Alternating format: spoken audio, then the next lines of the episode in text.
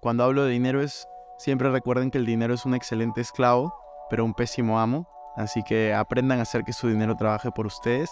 Y allí fue donde me cambió la mentalidad y entendí dos cosas. Número uno, la humildad, porque yo me imaginaba a los ricos eh, con el mejor reloj, el mejor carro, eh, la mejor casa. Y número dos, si tú no aprendes a hacer que tu dinero trabaje por ti, toda tu vida tú vas a trabajar por dinero.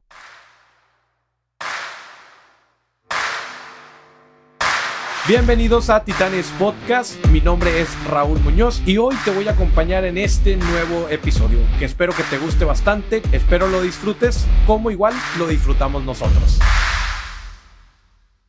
Bienvenidos a Titanes Podcast, el día de hoy nos encontramos con Cristian Arens que es un creador, influencer financiero, inversionista y sobre todo peruano. También es algo que me llama bastante la atención. Entonces, bienvenido Cristian, ¿cómo estás? Estoy muy bien, muchísimas gracias por, por la invitación. De verdad estoy, estoy emocionado de, estar aquí contigo y, espero poder añadir el mayor valor posible. Seguro que sí. Oye Cristian, para, para arrancar, eh, vi una foto que me llama la atención dentro de tu perfil. Es una foto que estás en Varadero, Cuba, y haces una reflexión de que es el país número 43 y lo, lo, complementas con una meta que tú tenías. Este, pues, cuéntame, para, cuéntame de, esta foto, de este viaje y sobre todo de esta, de esta meta que te propusiste. Sí, de hecho, eh, bueno, eso fue hace, poquito, que, estuve la semana pasada en Varadero. Estuve en La Habana un día y tres días en Varadero. Yo hace un par de años me propuse tener un, un viaje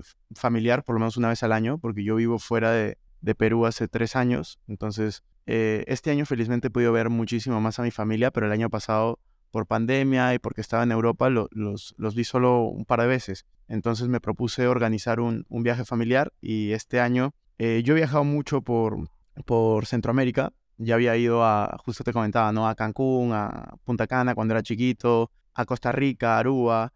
Y el único país, bueno, no el único, pero uno que me faltaba y que me llamaba la atención era Cuba. Entonces este, decidí organizar el viaje para allá, ir con mis papás y con mi hermana. Y la verdad es que es un viaje, justo hace poco hice una reflexión en mi podcast de eso, de, es un viaje muy diferente, muy diferente en el sentido de, sí es bonito, sí es muy cultural, sí es como un lugar al que recomendaría a todos que vayan, porque es súper seguro para todo esto, es muy, muy seguro, eh, pero te, te choca, o sea, la realidad es muy distinta, ¿no?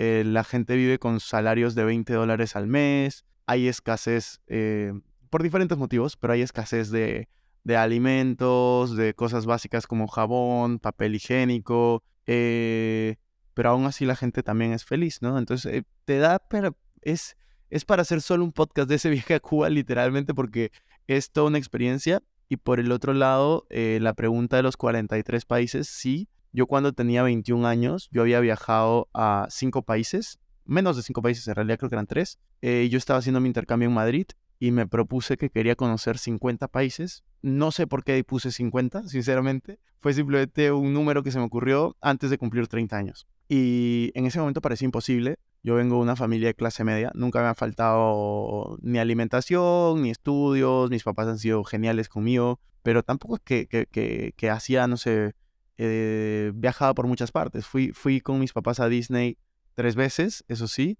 eh, pero de ahí eh, como que no, no exploramos mucho más. Yo cuando fui a Madrid, que fue este intercambio que fue por primera vez, se me abrió el mundo. Yo dije, quiero conocer más, quiero, quiero, quiero ir a este lugar y al otro.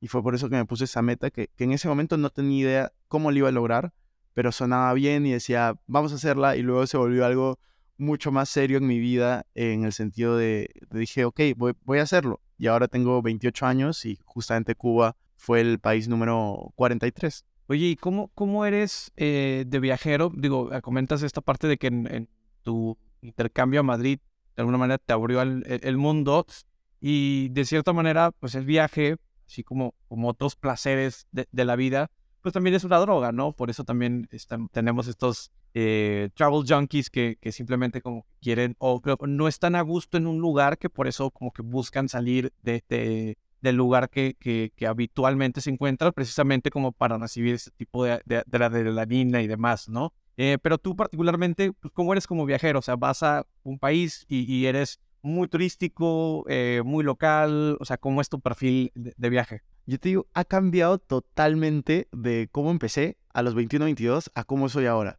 Eh, de hecho, cuando yo tenía 21, 22, 23, 24, y yo creo que hasta alguno de los 25, yo era un viajero muy low cost. Viajaba con mi mochila, mochilero, me iba unos días, estaba dos, tres días en un lugar, me iba al siguiente, me visité, me acuerdo, tuve un viaje como un mes y medio en donde visité como seis países, diez ciudades, o sea, viajando en bus, en aviones low cost. Eh, yo soy así como, bueno, así era de, de, de, viajero como poquito tiempo en muchos lugares, quería conocer de todo, pero poquito. Eh, y luego, ¿cómo soy ahora? Porque esa fue la pregunta para poner en contexto. Ahora las cosas han cambiado mucho porque eh, yo viajo mucho por trabajo. Entonces, ya, y también siento que estoy en una etapa de mi vida que por ejemplo, ya no me hago los viajes low cost que me hacía. Ahora me gusta viajar más cómodo, más días en cada lugar que me quedo, como, como te contaba, ¿no? Ahora fui a México, me quedé dos semanas, este, en Costa Rica me quedé cinco o seis días, eh, Guatemala sí me quedé tres, pero fue porque iba para una conferencia y aproveché quedarme un par más. Entonces, este, realmente eso de ser adicto a los viajes, yo te diría que estoy en el lado contrario en este momento. O sea, yo estoy ya en este, en este momento de mi vida, estoy en un momento, sobre todo, estamos hablando ahorita fin de diciembre del 2022, eh, donde este año he conocido 10 países nuevos, he viajado como en 12, 13 países, estoy eh, un poco, en verdad estoy muy cansado de coger eh, aviones, o sea, he dejado de coger algunos aviones simplemente porque estaba muy cansado de, estos viajes. Eh, y la gente se ríe, ¿no? Cuando digo que ese es un problema, pero bueno, realmente lo termina siendo a veces. Y, y nada, yo ahora estoy con, con, con, el tema de ya quiero acabarlo de los 50 países. Tengo los países que quiero ir, eh, pero ya por un lado quiero acabarlo y simplemente voy a comenzar a repetir los países a los que, a los que más me, me han gustado, porque lo que te decía, ¿no? ¿Por qué terminé yendo a Cuba? Porque tenía esa meta de conocer 50 países. Si no, me hubiera ido a Punta Cana, a Cancún o a Costa Rica, que me gustaron.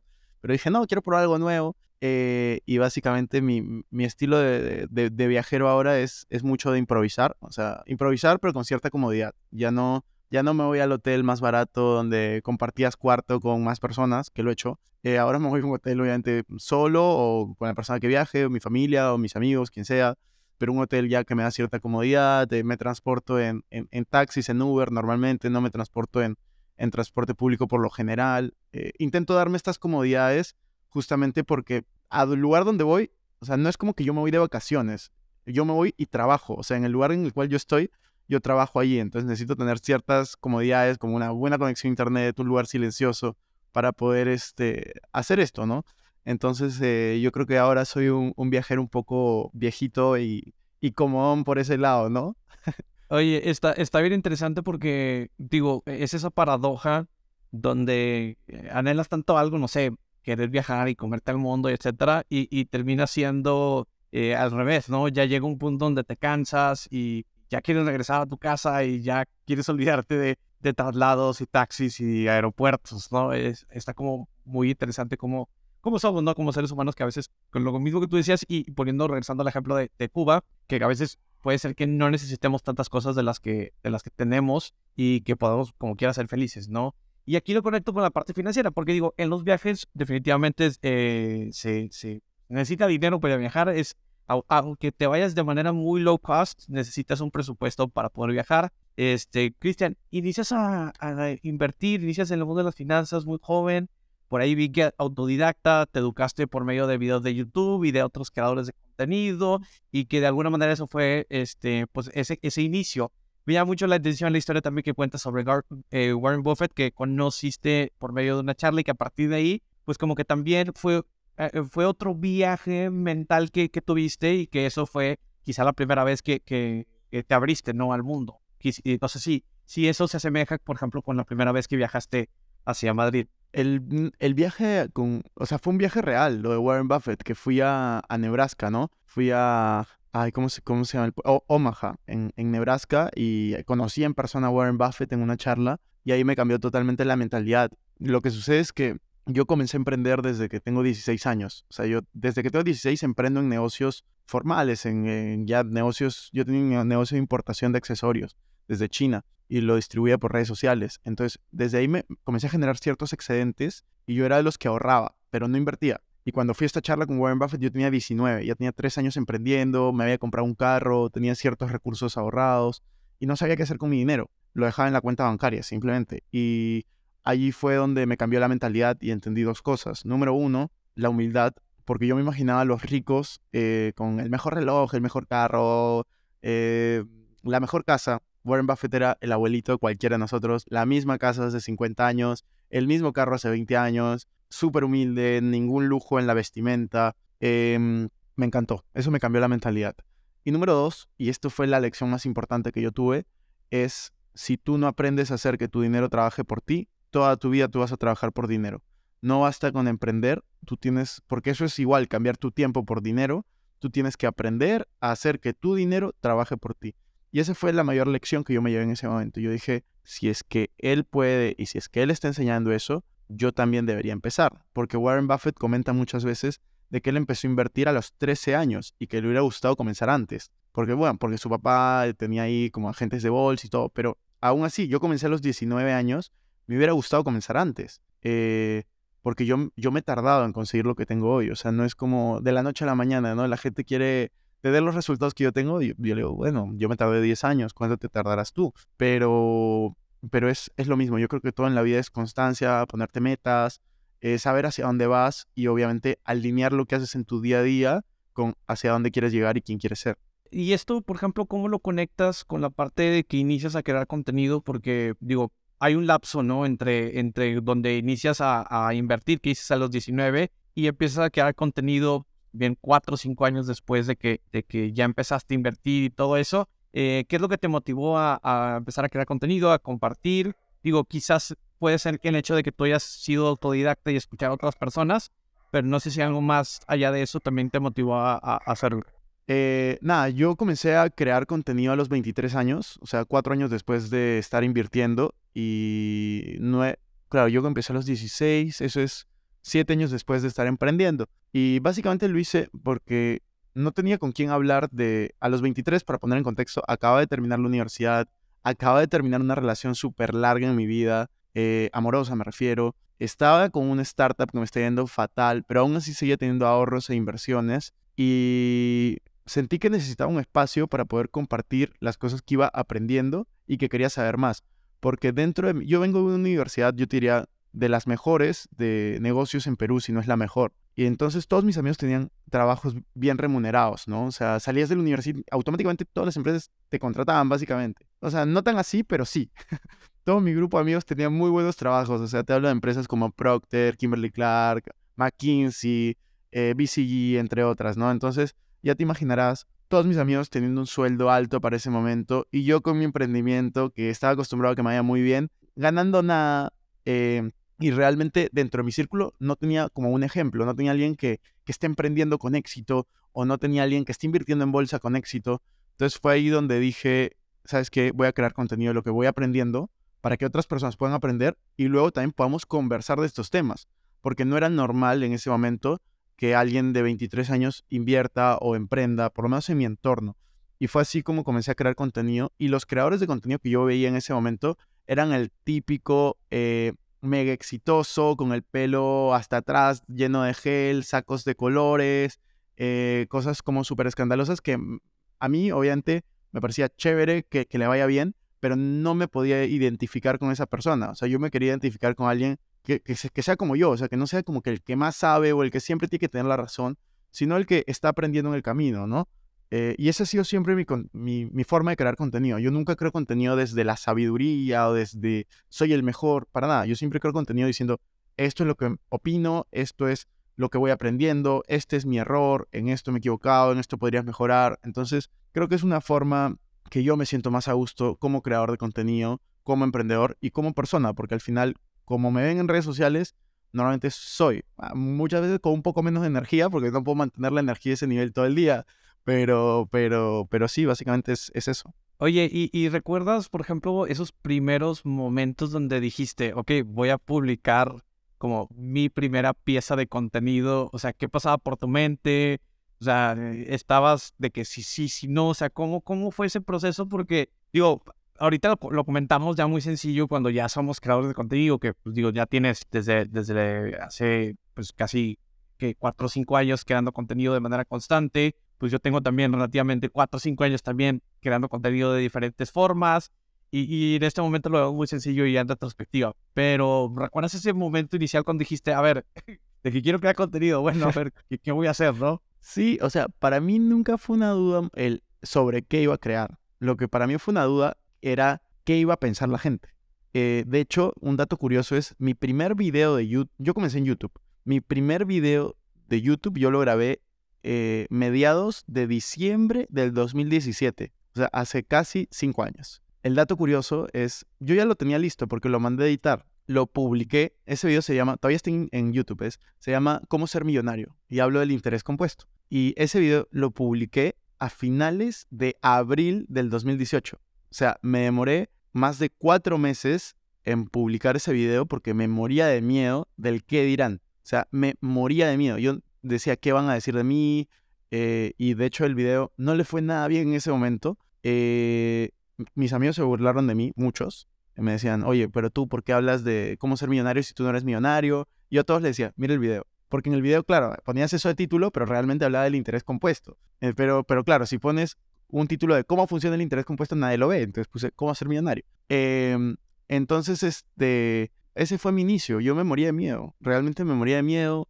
El primer año, todo el 2018, publiqué cuatro videos, me parece. O sea, lo tomaba como un hobby totalmente. El 2019 fue el año en el que yo dije, ok, vamos a hacer esto más en serio. En, yo en ningún momento pensaba ganar dinero. O sea, en ningún momento ganaba dinero con esto. Simplemente me gustaba hacerlo y dije, o sea, lo, haría gratis. Yo tenía un trabajo en ese momento. 2019 dije, ok, me puse de meta publicar un video a la semana durante todas las semanas. Eh, porque yo en ese momento, yo había terminado el 2018 con 800 seguidores y me puse de meta el 2019 tener 10.000 seguidores. Y publiqué un video todas las semanas. ¿Y qué creen que pasó? No lo logré. Me quedé como en 7.500. Pero publiqué un video todas las semanas y me gustó, o sea, realmente me gustó. Eh, eh, me, encantaba como averiguar de temas para poder publicar, y, o sea, una vez que tú compartes una idea es como te sientes más responsable de eso, entonces tienes que hacer doble investigación. Eh, y el 2020, yo todavía no había ganado, en el 2019 no había ganado dinero, me parece. Eh, y en el 2020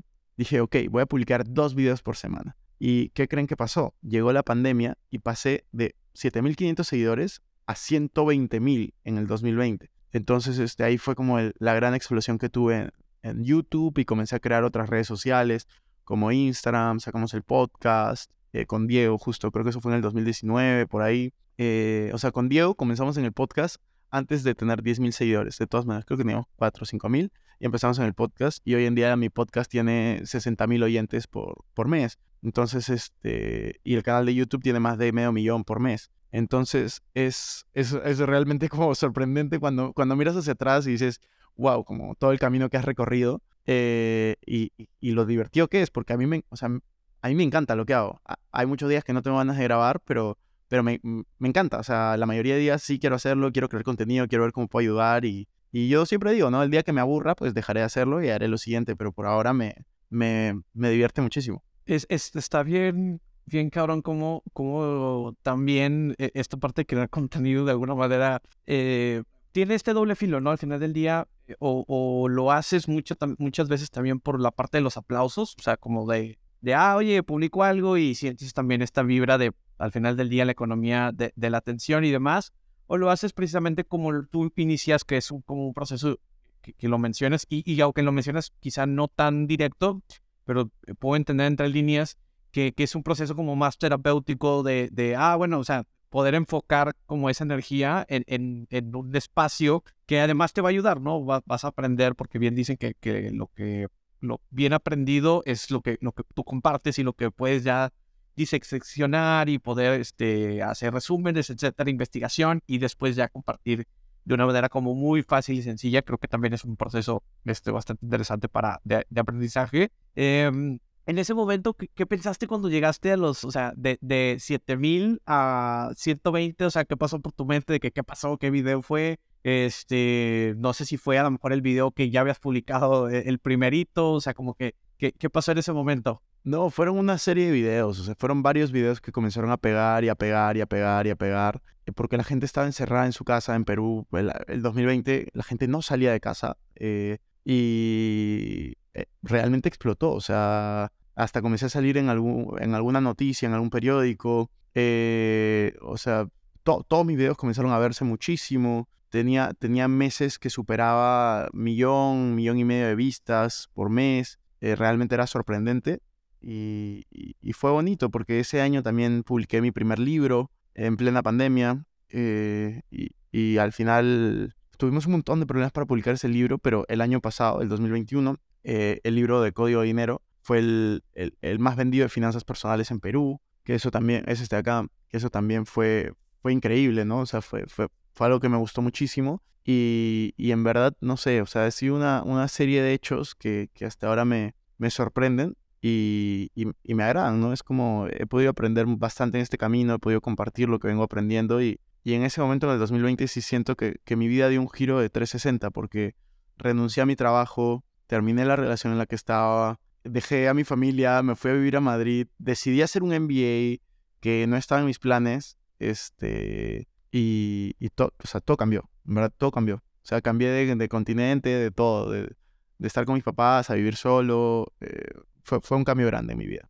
Qué, qué, interesante cómo son hitos que, que vas como que van conjugados, ¿no? Que no es una serie, o sea, que no es un, no es solo un evento, sino es una serie de eventos que, que pues cambian el rumbo en, en, ese camino, ¿no? Comentabas que al inicio pues ni siquiera era algo como lo, lo, que tenías en temas de negocio y ni siquiera te pasaba por la mente a lo mejor que, eso pudiera dar un negocio, que se pudiera crear, ahora sí que escalar un proyecto digital eh, ¿Cuándo fue el momento donde dices, ah, o sea, esto está como que interesante, o sea, se pueden hacer más cosas? Eh, ¿Cuándo fue ese momento? Y que me imagino a lo mejor eso fue lo que derivó también a, a, escribir el primer libro y luego a distribuir en, los diferentes canales también. Eh, en el 2020. Fue en el 2020 que, que, que mis, o sea, mis ingresos por la creación de contenido y todo lo relacionado superaron ampliamente a mis ingresos como trabajador, eh, ¿no? Que era en ese momento. Y, y yo obviamente me tomé esto siempre mm, súper en serio en el sentido de, o sea, mucho antes de que gane dinero con esto, yo me lo tomaba súper en serio en el sentido de disciplina, constancia, calidad, honestidad. Em, eso siempre ha sido como mis, mis valores, ¿no? Entonces eh, he estado súper enfocado en eso. Oye, Cristian, y, y, con esta parte de YouTube, porque al final del día, digo, comentas, ¿no? Eh, que, que el dinero como que trabaje por ti. Hay un concepto muy padre en YouTube que, que me gusta, que al final del día pues digo, cuando tú creas contenido y son buenas piezas de contenido, buenos videos, esos videos de alguna manera pues siguen generando ingresos pasivos porque pues es un video a lo mejor que tú hiciste o produjiste hace un año, pero quizás es el video que pues mes a mes está generando un porcentaje de, de ingresos de, del total, ¿no? Pero eh, ¿realmente se puede vivir completamente y enteramente de la creación de contenido o eh, también es un mito que, que pues a lo mejor habría que desmentir? No, 100% se puede, sí se puede, sí se puede y conozco gente que lo hace. Eh, yo, yo lo hago también o podría hacerlo. Este, yo, a ver, es que es difícil decirte si yo lo hago o no, porque yo podría vivir solo con los ingresos que me genera la creación de contenido, sí, pero no, tengo muchos más ingresos. Entonces es como un círculo virtuoso lo que yo he hecho con, con mi creación de contenido, ¿no? En el sentido de reinvierto todo en cosas que me generan más y así se crea un círculo bastante virtuoso. Pero Sí, sí se puede. Ojo, no es algo que yo buscaría. O sea, si es que alguien comienza a crear contenido por el dinero, yo creo que ya está empezando mal. Y esa, esa, esa recomendación la doy hacia cualquier negocio. Si es que alguien empieza un negocio por el dinero, yo creo que no es motivación suficiente para lograr ser el mejor en lo que sea que hagas. Y si tú no tienes la motivación para ser el mejor, pues vas a terminar siendo los peores. Entonces, eh, yo sinceramente creo que lo que sea que hagas en la vida no debes de hacerlo por dinero. Tienes que hacerlo justamente porque te gusta, porque te apasiona. El dinero va a venir, o sea, ya llegará, pero no debes de enfocarte en eso. Y eso es justo, por eso es que yo creo contenido de dinero, porque yo dentro de mi vida siempre he visto personas que trabajan por dinero. Yo no creo que trabajar esté mal, yo creo que trabajar por dinero está mal, porque te enfocas justamente en el dinero y no te enfocas en lo que tú puedes hacer mejor, en lo que a ti más te gusta, en lo que tú puedes desarrollarte, yo realmente tengo un sueño que es eh, vivir en un mundo en el cual el dinero no sea un problema. En el que las personas puedan hacer lo que les gusta, lo que les apasiona, por lo menos en la mayoría de su tiempo, ¿no? Esto no es algo que se logre de la noche a la mañana, pero yo creo que es algo que se puede lograr y ya se está logrando. Hay muchas personas que han aprendido a invertir su dinero, a manejar mejor sus finanzas personales y que han logrado seguir sus sueños, seguir sus pasiones, desarrollar intereses y tener una vida con propósito, una vida mucho más completa, que al final yo creo que es, es lo importante. O sea, yo, es lo que te decía, yo, yo no soy como avaro en el sentido de quiero tener mucho dinero, quiero, para nada. Cuanto más dinero tengo, más dinero doy. O sea, más dinero hago, al final el dinero fluye, es como una energía y, fluye. Más dinero doy a las inversiones, más dinero doy a los negocios, más dinero doy a la caridad, más dinero doy a mi familia, o sea, eh, al final viene y va. Entonces, este, lo importante es qué haces tú con tu tiempo y la libertad que eso te permite, ¿no? En el sentido de, eh, por ejemplo, antes yo no, no concebía el hecho de pagar un, boleto en primera clase, eh, en un vuelo, ¿no? Hoy en día es algo que sí consigo. No es que haga siempre, pero es algo que sí consigo. Porque, ¿qué pasa si es que tú cuando compras un boleto en primera clase te relacionas con gente que puede aportarte también a los negocios? ¿O qué pasa si es que tú cuando compras un boleto en primera clase puedes escribir otro libro? Puedes estar más cómodo escribiendo un libro. Entonces tú puedes hacer ciertos acuerdos mentales, puedes llegar a ciertas conclusiones. Y oye, ojo, ojo, ojo que esto es algo que va paso a paso, ¿no? O sea, yo creo que la mente se va expandiendo poco a poco y tu paradigma de vida, que es eh, básicamente los límites que tú te pones en la mente, se pueden ir ampliando si tú vas creciendo. Y eso es justo lo que yo escucho muchos podcasts también. Últimamente estoy escuchando el de, o sea, solo conversaciones de Bob Proctor, que es el que salía en, en El Secreto. Para mí es un, un gran maestro y, siempre te habla, ¿no? Si tú logras cambiar tu paradigma, tú vas a poder lograr cambiar tu vida. Si tú logras cambiar un pensamiento, tú puedes cambiar tu día. Si tú logras cambiar ciertos pensamientos, ciertos hábitos, tú vas a ir poco a poco cambiando tu vida, poco a poco cambiando tu paradigma, poco a poco mejorando tu sociedad. Entonces, eso es lo que yo siempre como intento profesar, intento compartir de, de la vida es un proceso, hay que disfrutarla, hay que ir poco a poco y sobre todo lo que decía al inicio, hay que alinear lo que haces en tu día a día con lo que quieres lograr a largo plazo, ¿no? Me, encanta esta parte que dices que, que, el trabajo, o bueno, que el dinero es energía y, y, que todo, o sea, que fluye, ¿no? Porque totalmente, o sea, en las transacciones inclusive, y, y también en, las transacciones que no son monetarias, ¿no? Porque, también hablar de dinero es también hablar de un concepto muy amplio y precisamente hace un par de, episodios tuvimos aquí a Javier Martínez Morado, que, que igual también lo, lo, lo conoces, también habla mucho de esta parte de la revolución eh, financiera y cómo debemos mejorar nuestra relación con el dinero. Y, y, también hacíamos esta comparación de que el dinero, eh, pues inclusive a lo mejor no te tengo que entregar yo algo, o sea, ese billete físico a ti como para, para que tú tengas algo de valor eh, mío, ¿no? En, en, cierto sentido, o sea, puede ser cualquier objeto, puede ser cualquier, pero creo que está en la energía y, y, en la transacción y en la intencionalidad con lo que haces, ¿no? O sea, digo, sí, el dinero puede comprar muchas cosas, pero también el tiempo. El tiempo también es, es, es, este, con el tiempo haces más dinero, haces más relaciones. Y esta parte que mencionas de la parte de la intencionalidad de las cosas, o sea, el jugar golf, el ir a un restaurante caro, el ir a, al VIP, o sea, todo ese tipo de cosas que muchas veces, eh, y a mí me pasaba antes cuando yo veía que que veía a estas personas que entraban a esos lugares y, tenías una mala concepción de eso, de que, ay, seguro es por, por, por ser mamones, ¿no? Por creídos o por cualquier, cualquier cosa, pero no pensabas en eso de que, no, pues es que están ahí muchos, porque también evidentemente hay de todo, de todo tipo de personas, pero hay quizá una gran parte de los que están en, ese, en esos lugares es precisamente para hacer más dinero, o sea, o para, para, para ver qué más oportunidades hay, ¿no? Ahora sí que que famosísima frase de, de pues, con, con, quién te está rodeando y pues vas a hacer la suma de, de, de esas relaciones que tienes en tu vida, ¿no? Em, en ese sentido, hablando de, de, estos como sesgos que tenemos, ¿cuál es el problema que tenemos nosotros como seres humanos con el dinero? ¿desde dónde viene? ¿Por qué tenemos más la relación con el dinero? Eh, y, y, por qué tenemos que, o sea, qué, qué sesgos, con, por dónde tenemos que empezar para empezar a eliminar esas barreras limitantes? Primero, estoy totalmente de acuerdo con lo que dijiste de tú eres el promedio de las personas con las que te rodeas. Es muy importante. Si tú quieres cambiar tu vida, la forma más fácil es cambiar de entorno, porque todas las personas nos adaptamos al entorno. Eso es clarísimo. Entonces, si tú cambias de entorno, tú automáticamente vas a cambiar de mentalidad y vas a cambiar básicamente todo. Respecto a los paradigmas, a las limitantes mentales respecto al dinero, es mucha gente viene de familias que, que, te dicen frases como no somos ricos pero somos felices o, o somos pobres pero honestos, ¿no? Entonces, cosas así, o sea, frases de ese estilo que, que al final te crean limitantes mentales desde pequeño, ¿no? Es por eso que muchas veces está, está la frase de ¿por qué los ricos se hacen más ricos y los pobres se hacen más pobres? Es porque hay, o sea, obviamente, no quiero entrar a temas, eh, a temas políticos, ni que obviamente debería haber igualdad de condiciones y tal, pero algo que yo creo firmemente es, no es tu responsabilidad de dónde vienes, pero sí es tu responsabilidad dónde terminas. Entonces, lo primero que tú tienes que hacer para poder generar riqueza es asumir la responsabilidad de la situación en la cual te encuentras hoy. Porque si tú no eres responsable, automáticamente eres víctima. Entonces tú no quieres ser víctima de tu vida, tú quieres ser protagonista de esa historia. Entonces lo primero que tienes que hacer es comenzar a cambiar tu mentalidad. ¿Y por qué digo esto de cambiar mentalidad? Por la misma razón, y esto siempre lo hago en mis eventos. Yo siempre que estoy en un evento como conferencista, pido que levante la mano las personas que han ido a esa conferencia porque quieren tener más tiempo o más dinero. Todos levantan la mano. En el mismo momento hago la siguiente pregunta y es,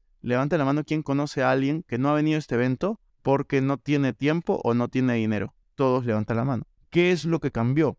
El evento no cambió, el evento es el mismo. Lo que cambió fue la mentalidad de las personas. La mentalidad de las personas que están ahí es diferente a la mentalidad de las personas que no fueron. Entonces, muchas veces tenemos el error de creer que las cosas son lo que son, ¿no? Eh, así como para mí esto es un micrófono, para otra persona puede ser un pisapapeles. Y para otra persona puede ser un cable de tal medida, porque las cosas no son lo que son, las cosas son lo que percibimos, lo que percibimos que son. Entonces, lo mismo sucede con el dinero. El dinero para mí es una herramienta, simplemente es una herramienta.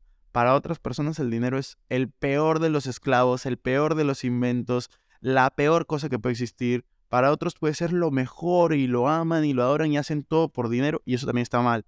Porque si tú haces si para ti el dinero puede ser todo, tú terminas haciendo todo por dinero. Entonces, ninguno de los dos extremos es, es útil, es simplemente una herramienta para mí y ya está. Entonces, ¿cómo cambiar tu mentalidad? Comienza a leer, comienza a escuchar podcasts de dinero, comienza a ver videos de dinero, comienza a seguir personas que hablen de estos temas. Libros que recomiendo, eh, aparte de, mi libro Código de Dinero, Los secretos de la mente millonaria, de T. Harv Eker, eh, El hombre más rico de Babilonia, El monje que vendió su Ferrari, Padre rico, Padre pobre, el cuadrante del flujo del dinero. Eh, hay muchos libros allá afuera que te pueden ayudar a cambiar ese paradigma, a cambiar esa mentalidad y obviamente si cambias tu mentalidad, cambia tu realidad. Totalmente. Y, por ejemplo, para empezar a invertir, pues, o para empezar a, ahorrar, porque al final, eh, digo, está muy padre escuchar podcasts y muy padre ir a una conferencia, muy padre ir a un taller, o muy padre, pues todo esto, ¿no? Todos los recursos, ver contenido y demás. Pero del dicho al hecho, pues hay, hay, hay, hay un proceso, ¿no? Y, pues eh, a lo mejor de, de 100 personas que van a un taller de finanzas, quizá solamente 10 si empiezan a aplicar las cosas y porque pues tienen, tienen el contexto, tienen, o sea, mejor conocimiento, no lo sé, eh, pero ¿cómo hacerlo más sencillo? O sea, ¿cómo, ¿cómo las personas pueden hacerlo más sencillo para que puedan empezar, ¿no? ahora sí que a la acción. ¿Cuál sería como, cuál sería como ahora sí en receta el primer paso y de ahí qué seguiría? Mira, yo, yo te quiero decir algo. En, disculpa que mencione el libro, ¿no? Pero mi libro Código de Dinero son cuatro pasos para hacer que tu dinero trabaje por ti. Y quiero compartirlos porque creo que son pasos que todos deberían de hacer. Paso número uno, invertir en ti. Tú no puedes invertir en ningún activo sin antes haber invertido en el activo más importante, que es en ti mismo. Paso número dos, entender y conocer de inversiones. Tú no puedes invertir en algo si es que no lo entiendes, si es que no lo conoces, y ese es el gran error de las personas. Quieren hacerse millonarios rápido, pero no quieren aprender cómo hacerse millonarios. Simplemente quieren darle el dinero a alguien y que él lo trabaje por nosotros. No funciona. No hay lonche gratis. O sea, por eso es que la gente termina estafada. Y no estoy diciendo que ese negocio que te están proponiendo sea una estafa, pero te estoy diciendo, si es que tú no lo entiendes y no lo conoces, va a terminar siendo una estafa para ti, eh, tarde o temprano. Después, paso número tres, está el otro extremo. Las personas que invierten en sí, que entienden y conocen inversiones, pero se mueren de miedo y no ponen acción. Entonces, paso número tres, comenzar a invertir. Tienes que poner acción una vez que hayas seguido los dos primeros pasos. Y el paso número cuatro es generar ingresos residuales. Generar inversiones que te generen un flujo predecible de dinero. cómo es comprar un inmueble para rentarlo, cómo es comprar un carro para rentarlo, cómo es comprar una acción en bolsa que te pague dividendos, cómo es comprar criptomonedas y que las pongas en staking, cómo es un depósito a plazo fijo, una CT, bonos, etcétera, etcétera. Entonces, eh, todas estas cosas tú las puedes aprender. La información está ahí afuera. Si quieres cursos, todos los creadores de contenido de finanzas personales e inversiones, incluido yo, tenemos cursos. Cómprale al que te caiga mejor, al que, al que, con el que te, te sientas alineado. Eh, si quieres libros, hay libros por montón, ya te di algunos. Si quieres podcast, hay podcast por montón. Si quieres videos en YouTube, hay videos por ahí un montón. Entonces, todo parte de una decisión, ¿no? Si hay alguien que quiere empezar a invertir y me dice, no sé por dónde empezar, yo digo, separa una hora al día. Con que tú le inviertas una hora al día a educarte financieramente, te puedo asegurar que en uno, dos, tres meses vas a estar haciendo maravillas. Pero tienes que comprometerte. Una hora al día.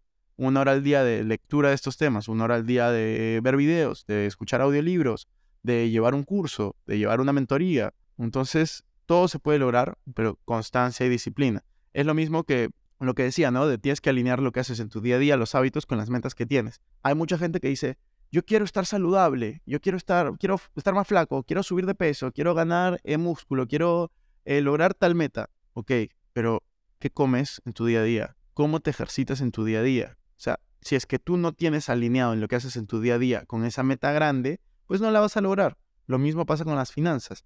Quiero ser millonario, quiero ser libre financieramente. Ok, ahorras, inviertes, te educas. Lo mismo, si tú no alineas lo que haces en tu día a día con lo que quieres lograr, es imposible, no lo vas a, lograr. Y sobre todo si es que es contrario. Entonces todo comienza justamente con eso que decía. Paso número uno, invierte en ti. Paso número dos, entiende y conoce inversiones. Paso tres, comienza a invertir. Paso cuatro, genera ingresos residuales. Es simple, pero no es fácil. Te puede tardar varios años, pero igual los años van a pasar. Entonces es mejor que comiences ahora y que te retires, tengas libertad financiera en 5, 6, 10 años, a que pasen 5 o 10 años y sigas exactamente en el mismo lugar en el que estás. Claro, es mejor decir, híjole, hubiera, hubiera empezado antes a nunca, nunca haber empezado, ¿no? Eh, que, a lo mejor eso puede ser como, como ahí eh, la paradoja ahí de, de, la vida.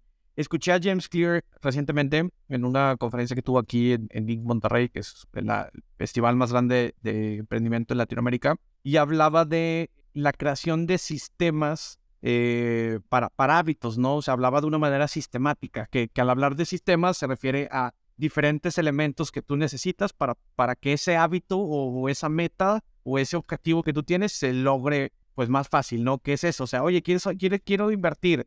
Si, si ese fuera el hábito o si ese fuera la meta, y es, pues bueno, oye, lo que tú decías, ¿no? Tienes el conocimiento, tienes los recursos, tienes, o sea, las plataformas, conoces gente ahí, o sea, como necesitas como, como completar todo un círculo de, de, herramientas o assets para después, aún así, que, que, eso sea más sencillo. Porque si no, entonces sucede que pues, ese, no vas a, o sea, si quieres hacer una dieta, pues no vas a comer bien, no, o sea, no, o sea, y hacía este ejemplo, ¿no? De que si, si quieres cambiar tu, tu salud, pues seguramente eh, de, de, lo que comes, pues seguramente a lo mejor tienes que hacer, aprender a hacer mejor compras en, en el supermercado, ¿no? aprender a, realmente hacer compras y después quizá tienes que aprender a cocinar mejor, porque pues digo, eh, digo, puedes tener la comida, puedes etcétera, pero pues si le sigues echando aceite, si le sigues echando eh, cosas grasosas, pues entonces va a dar lo mismo. Entonces por eso hablaba como que de una serie de sistemas que a veces ese hábito hay microacciones que tienes que hacer para poder de, para poder impactar a esa meta final. Entonces, eh, me, me, voló la cabeza ese concepto.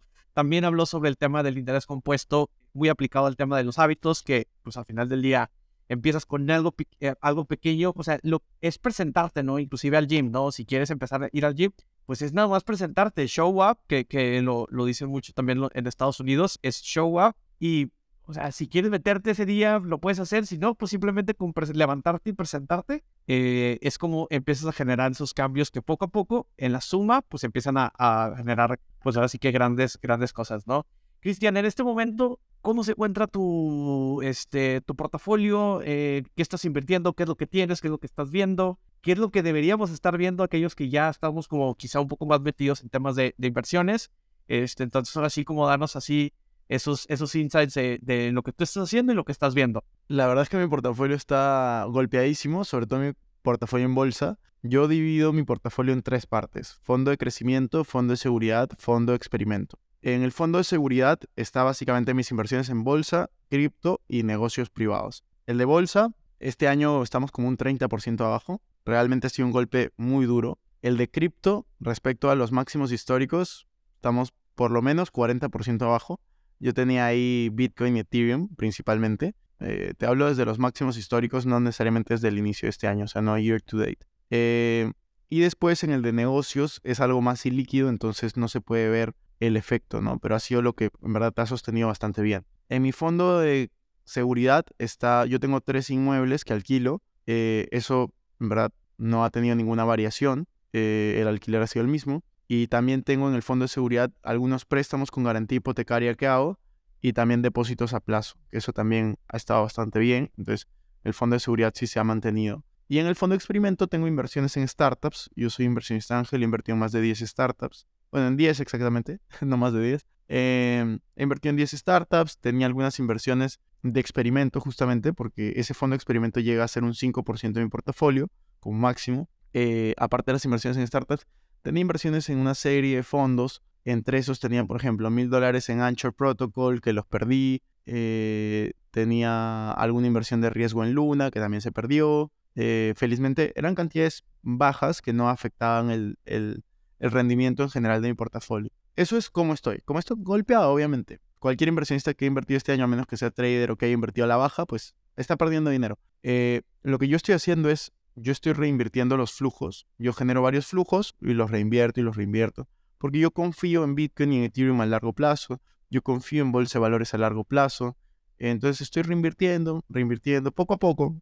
Todos los meses me ha asignado una cantidad de dinero. Y eso es lo que pongo y lo que voy reinvirtiendo, ¿no? Claro, está genial. Sí, totalmente, sí. Hoy, hoy en día eh, pareciera que, que, pues como que no es tan sexy invertir por, por estos crypto crash o eh, el tema de, de, cómo está la economía o la macroeconomía mundial. Y, pero, pero lo, que, lo que tú dices, ¿no? Al final es, es como, como poder partir de lo que tienes y, ir iniciando, eh, porque posiblemente se, eh, los, los, los mercados varían mucho, que, que posiblemente a la vuelta del año puede estar como, como diferente o, o etcétera, ¿no? O sea, como que ya veníamos también en una mucha bonanza financieramente hablando donde parecía que todo iba para arriba y, seguía y seguía y seguía, donde pues esto también evidentemente era, era un flujo de alguna manera que, que se esperaba, ¿no? Quizá el golpe no era tanto lo que se esperaba, pero también hay otros factores que pues ya le empiezas a meter que, oye, que en la guerra eh, entre Rusia y, Ucrania y que, oye, lo que está haciendo China, lo que está, o sea, al final del día vivimos, y, y me encanta esto porque vivimos en un mundo tan globalizado, tan hiperconectado en todos los sentidos, que cualquier cosa que suceda en otro país es un efecto mariposa que, que termina de pegar en alguna cosa, ¿no? Digo, el mismo COVID que, que hace, hace dos años estábamos viviendo ahí, que inicia en China y pues, terminó por afectar toda la economía mundial, ¿no? Está muy, muy loco todo esto. Totalmente, totalmente. Estamos en un mundo súper globalizado y, y, eso también es una oportunidad, ¿no? Porque podemos eh, globalizar nuestros negocios y si tienes acceso a Internet puedes lograr lo que sea. Así que eso por un lado y respecto a las inversiones, hay que ser pacientes, hay que ser pacientes y saber que, que al final, o sea, mi metodología de inversión es a largo plazo, invertir el dinero que, que, no vas a necesitar para vivir eh, con, con las miradas de que te genere esos flujos en el futuro, ¿no? Excelente. Oye, Cristian, em, en temas de industrias y, y, con esto para ir cerrando, como, como ahora sí, futoreando un poquito, eh, ¿Qué es lo que ves? ¿Qué es lo que es para el siguiente año? O sea, ¿qué industria es la que, en temas de startups, ¿no? Porque hablabas que, que has, has, hecho experimentos en inversión o, back de, de, algunas startups o de algunos fondos. ¿Qué, ¿Qué, industria es la que estás viendo? ¿Qué es lo que deberíamos a lo mejor como emprendedores buscar y, y tratar de, de, hacer algo en esa industria específica que tú estás viendo? Digo, está la típica de fintech que pues, esa sigue y sigue y seguirá porque todo el mundo quiere vaquear una, una empresa fintech y, sobre todo que, que, que, levante. También hemos visto muchos casos de esos, pero no sé si además de la fintech veas alguna otra industria que también eh, pueda ser como algo muy atractivo para poder em, empezar, ya sea para invertir en esa industria bajo un vehículo de algún startup o algún fondo, o bien crear, invertir en tu propio emprendimiento y en tu propia startup? A mí, a mí las industrias que más me gustan y las que yo invierto normalmente es fintech, como bien lo mencionas, PropTech, que es las startups de real estate, y EdTech, ¿no? Que son las startups de educación. Son las industrias donde yo invierto porque son las que más conozco y las que yo creo que puedo aportar el mayor valor posible, dado mi contenido y mi plataforma de creación de contenido, que es invertirjoven.com, ¿no? Entonces, eh, básicamente es eso. Yo muy rara vez invierto fuera de esas industrias. Alguna vez lo he hecho con alguna de comida, eh, porque me ha llamado la atención. Unas dark kitchens en, California, pero de ahí yo creo que el, el futuro está en descubrir qué es lo que te interesa, qué es lo que te apasiona e invertirle allí. O sea, yo siempre digo, para mis inversiones, tanto como para mis, mis inversiones de tiempo o de dinero, yo requisito número uno es que me interese. Si no me interesa, no le invierto. Entonces, este, lo mismo yo le digo a la gente, ¿no? Si quieres emprender, si quieres invertir, emprende, invierte en cosas que te interesen, porque al final vas a terminar dedicándole tiempo. Es la típica, ¿no? La gente me pregunta por real estate. Cristian, ¿dónde compro inmuebles? ¿Dónde es la mejor oportunidad? Yo te puedo decir, la mejor oportunidad puede estar en, no sé, en Nicaragua. Eh, me estoy inventando. Pero si es que tú no tienes planeado ir a Nicaragua, no tienes un interés específico por ese país y por la ciudad y por esa locación, ¿qué importa dónde está eh, la mejor inversión? La mejor inversión siempre va a ser la que más te interese. Cuando se trata de inmuebles, por ejemplo, yo siempre digo, compra inmuebles en la ciudad en la cual tú vives eh, o en la cual planeas vivir, ¿no? O sea, yo solo he comprado inmuebles en Lima, que es la ciudad donde he vivido 25 años y donde está mi familia. Eh, y ahora estoy viendo de comprar inmuebles en, Miami, que es donde me encuentro, y en Madrid, que es donde también voy a estar. Entonces son las ciudades que a mí más me interesan, independientemente si es que es la mejor ciudad para invertir o no. Todas las ciudades tienen oportunidades, todos los negocios tienen oportunidades, todas las inversiones tienen oportunidades, unas en mayor medida que otras, pero al final el que busca encuentra y si te interesa, pues vas a tener el tiempo suficiente, los recursos suficientes y sobre todo las ganas suficientes para buscar, perseverar y encontrar el negocio, la inversión que, que más te guste en ese lugar o en ese rubro. Eh, eh, está, está bien cabrón porque sí, totalmente hablas de este concepto de, de como, como solo lo que, lo que te guste, porque al final del día es lo que despierta curiosidad, interés por algunos temas y temáticas, ¿no? Es de alguna manera como encontrar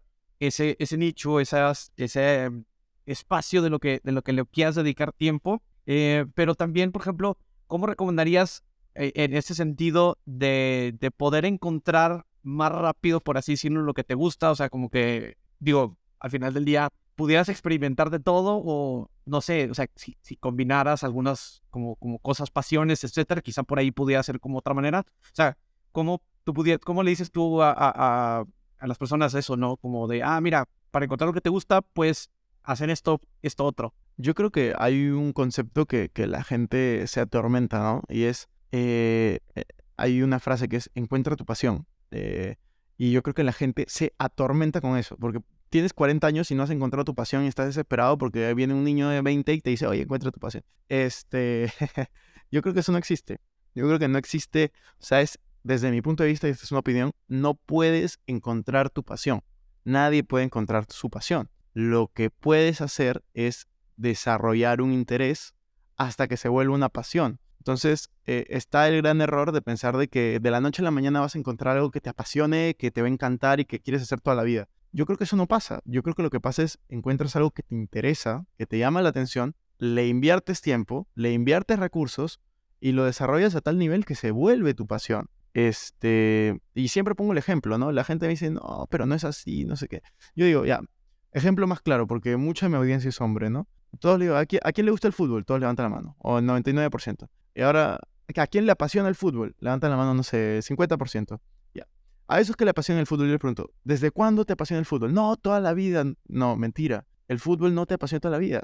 Eso es porque tu papá te regaló, o tu mamá o tu amigo te regaló una camiseta, o porque estabas eh, en un recreo del colegio y comenzaste a jugar y lo asocias con la diversión, o porque fuiste a un estadio y pasó algo y te interesó y luego desarrollaste ese interés, le pusiste horas y horas y horas, pero como la gente no se acuerda que le ha invertido tantas horas, piensa que toda la vida le apasionó el fútbol. No, no es así. Tú tienes que desarrollar ese interés hasta que se convierta en una pasión. El gran problema de las personas muchas veces es encuentras lo que no te gusta, sabes que tienes un trabajo que no te apasiona, sabes que tienes algo que no te apasiona, pero sigues allí. Entonces muchas veces lo más importante es saber qué es lo que no te gusta, porque una vez que sabes lo que no te gusta, puedes pasar al siguiente, y al siguiente, y al siguiente, y al siguiente, y probar y probar y probar y probar, hasta que encuentres algo que te interese lo suficiente como para probar más tiempo, más recursos y así. O sea, no es que yo nací y dije, quiero cambiar el mundo a través de la educación financiera o me apasiona la educación financiera. Fue como algo que fui desarrollando poco a poco y le fui invirtiendo recursos, tiempo, dinero, eh, en poder aprender, en poder desarrollar esto hasta el punto de que me di cuenta, me apasiona. O sea, haría esto gratis, lo haría todos los días, de hecho lo hago todos los días eh, y es algo realmente súper gratificante. Entonces, lo mismo le puede pasar a todos si es que se dan la oportunidad de probar, probar, probar. Y no estoy diciendo, tienes que renunciar a tu trabajo mañana porque no te apasiona. No, lo que estoy diciendo es, si es que no te apasiona tu trabajo, pero tienes necesidades económicas, mantente allí, pero en tu tiempo libre prueba cosas nuevas. No te quedes viendo televisión, viendo Netflix, HBO, lo, lo que sea, todo el día. Ponte a probar cosas nuevas, cosas nuevas, cosas nuevas hasta que veas algo, me interesa, lo desarrollas, lo desarrollas, vas a comenzar, una vez que lo desarrollas, vas a comenzar a ver oportunidades alrededor y vas a poder poner un negocio alrededor de eso, ¿no? Si es que lo tienes en mente todo el día, vas a poder poner algo alrededor de eso. Y una vez que lo pongas, pues, y ya te genera ingresos, puedes dejar tu, empleo actual, ¿no? O, o, ver la forma de generar ingresos paralelos a través de la inversión. Todo depende de la situación económica de cada persona, pero, pero yo, yo creo firmemente en eso. Desarrollar intereses, buscar cosas nuevas y salir adelante. Está, está fregón. Sí, a medida de descarte, como, como ir sorteando qué es, que sí, que no, y totalmente es, es una ruta más fácil de que el propósito te encuentre, pero si estás en acción, a diferencia de, de, tú salir a buscar ese propósito y ponerte a pensar y decir, ah, a ver, este, conectar puntos de qué cosas, creo que es, es algo que, que, puede ser como más, más tardado, a diferencia de que salgas a la calle, empieces a probar cosas, a hacer diferentes actividades y eventualmente vas a poder encontrar la que, la que, la que te guste y que posiblemente le vas a dedicar más tiempo y que a lo mejor también los intereses pueden cambiar, ¿no? O sea, ya que entraste en eso, dices, oye, no, pues es que ahora me gusta otra, otro, otro, tengo otros intereses, pues también es válido cambiar. O sea, no, la idea tampoco es que te cases ya con uno y que solamente tienes un propósito y solamente tienes algo que te gusta, porque la verdad es que como seres humanos somos muy multifacéticos y, y también, como tú decías, ¿no? Volvemos a, ahora sí que a círculo del inicio de la conversación.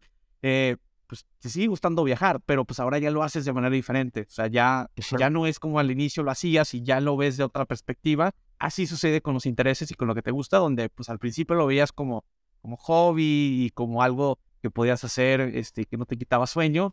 Y, y después ya se puede volver algo más complejo, ya que necesita más tiempo y pues también eh, puede ser la oportunidad de decidir, de decidir o definir si quieres quedarte ahí o te quieres mover. Cristian, muchísimas gracias eh, por haber estado aquí en Titanes Podcast. ¿Algún mensaje final con el que quieras despedirte? Nada, la frase que a mí más me gusta cuando hablo de dinero es, siempre recuerden que el dinero es un excelente esclavo, pero un pésimo amo. Así que aprendan a hacer que su dinero trabaje por ustedes. Y muchas gracias por la invitación, le he pasado súper. Cristian, muchísimas gracias a ti, saludos hasta Miami. Espero verte cuando vengas próximamente aquí a Monterrey. Seguro que nos vamos a echar una carnita asada. Entonces, súper invitado por acá. Y muchas gracias a todos los titanes que nos escucharon el día de hoy. Cristian, por último, tus redes sociales donde te pueden encontrar. Me pueden encontrar en, en todas las redes sociales como, como Arens Cristian eh, y en Spotify como Invertir Joven. Buenísimo. Cristian, muchísimas gracias, que tengas muy buena tarde. Titanes, nos vemos en el próximo episodio.